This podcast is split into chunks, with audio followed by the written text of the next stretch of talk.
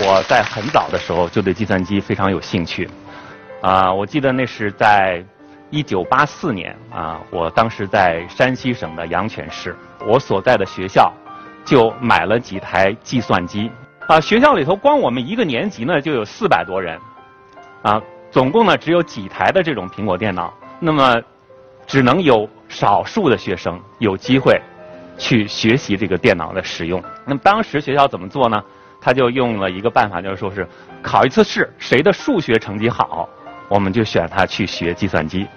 当时呢就满怀信心的去学习计算机，学了一年之后呢。我们学校进行一次考试啊，考试呢就是选出了前三名，啊，选出来这前三名干什么呢？去参加全国青少年程序设计大赛，啊，我就记得就是带队老师领着我们三个人啊，坐着火车到太原去，在火车上呢，啊，老师就跟我讲，他说你们三个人呢，只要有一个人能够冲进全省的前十名，我就没白教你们。我说：“老师，你放心吧，我们一定给你争光。”那第二天呢，我们在太原参加了考试。等到了考试结束之后，我去干了一件事情。我到了太原的新华书店，我一进那个新华书店，我就惊呆了，因为它有好几个书架都是有关计算机编程的书。而在阳泉也有一个新华书店，我能够看到的有关所有有关计算机的书。就是我上课的时候用的那一本教科书。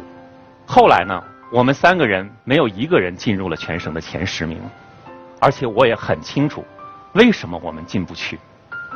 因为大家在信息、在资源面前太不平等了。当然呢，就这一次失利，其实对我后来也有比较大的影响。我当时是高一，后来到高三考大学的时候。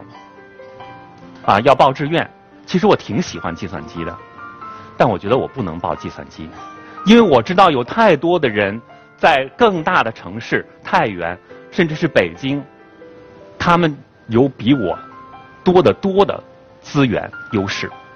那怎么办呢？我就想，有没有什么专业是既能够应用到很多计算机，但是呢，它又不完全是一个纯粹的计算机，是能够有应用领域的？我翻了各个高校的所有的相关专业，最后找到了一个专业，也就是今天的北大的信息管理系。我现在想起来，这就是为什么后来我能够做百度，能够让人们这么容易的去找到他想要找的信息，因为我从小心里就埋了这么一颗种子，要让所有的人，要让全中国的人，不管你在多偏远的地方。你能够像北大的教授一样，方便平等的获取信息。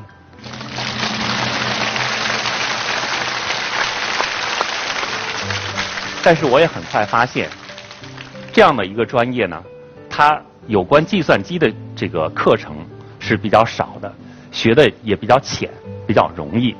更加糟糕的是，这样一个专业呢，在美国没有对应的专业。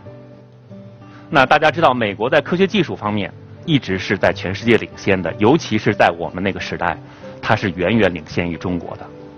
那么，要想学习更好的、更优秀的科学和技术，那么最佳的方式，在那个时候就是到美国去。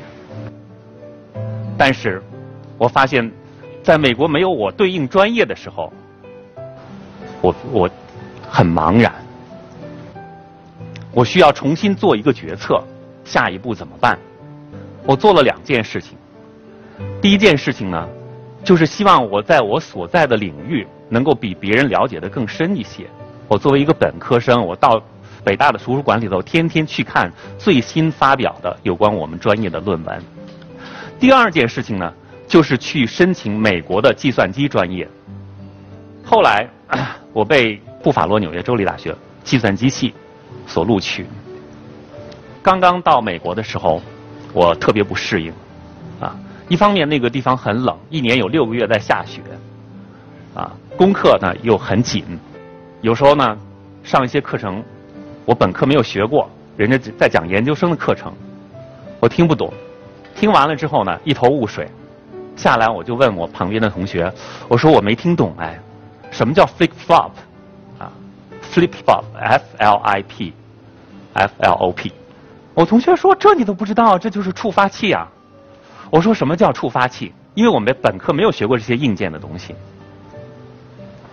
所以第一年学习是很困难的。但是呢，我又有生存的压力，我想及早的去挣钱。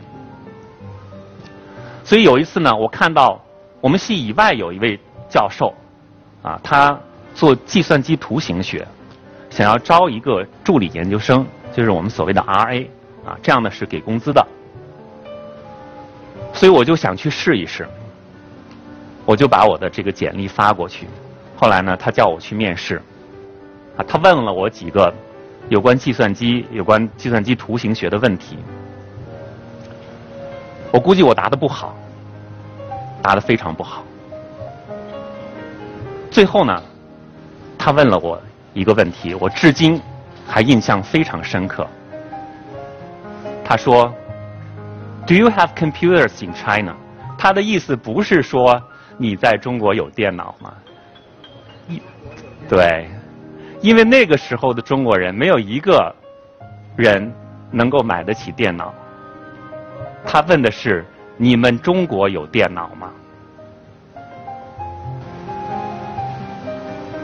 我会怎么跟他说呢？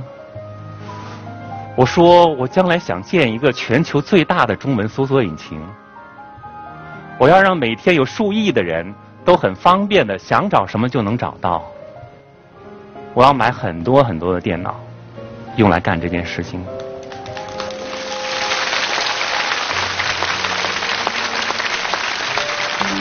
谢谢大家的掌声，但是我当时没有这样说，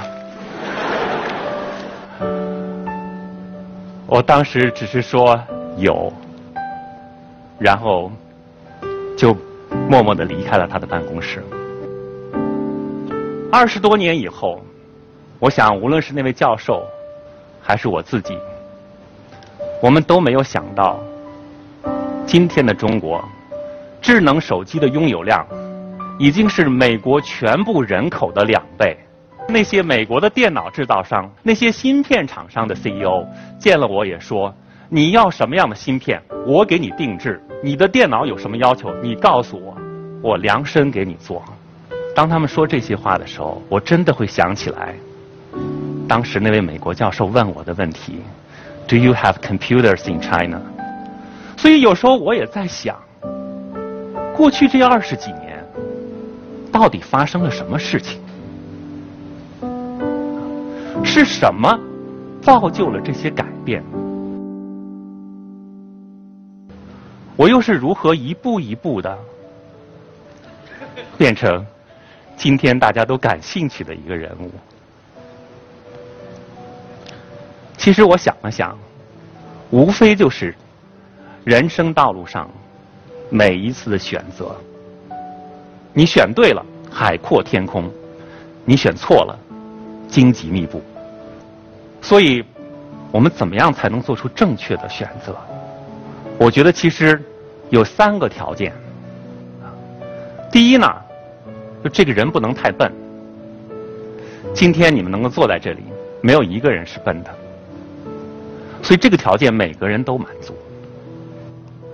第二呢，你要有浓厚的兴趣。你对这件事情要想做出正确的判断，你一定得对这件事情感兴趣。你感兴趣了，你才会花时间，你才会深入的进行思考。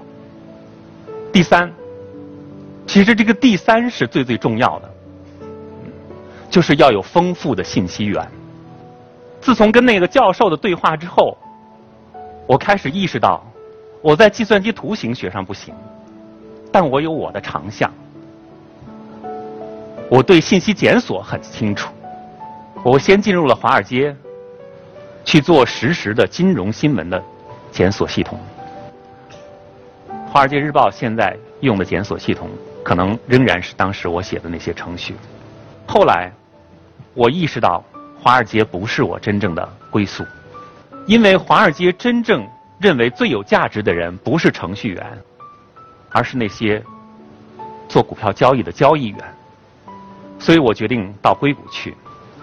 加入了当时的一个搜索引擎公司，开始下决心，只要我在这个公司一天，我一定要保证这个搜索引擎是世界上最好用的搜索引擎。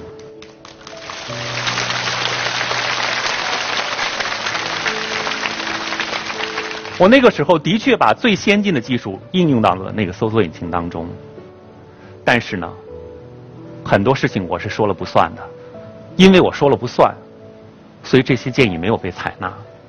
一样一样的这样的建议不被采纳之后，我意识到，有一天我需要做做一件事情，是自己说了算的。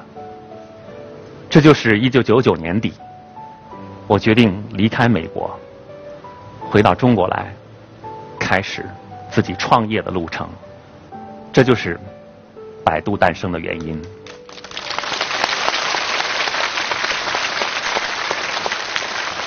零五年上市，到今年正好是上市十周年。八月五号的时候，也就是我们上市十周年的时候，纳斯达克的 CEO 给我发了一个邮件，发了两张照片。这两张照片呢？就是在美国这个时代广场循环的用中文和英文在写 “Happy Tenth Listing Anniversary” 百度。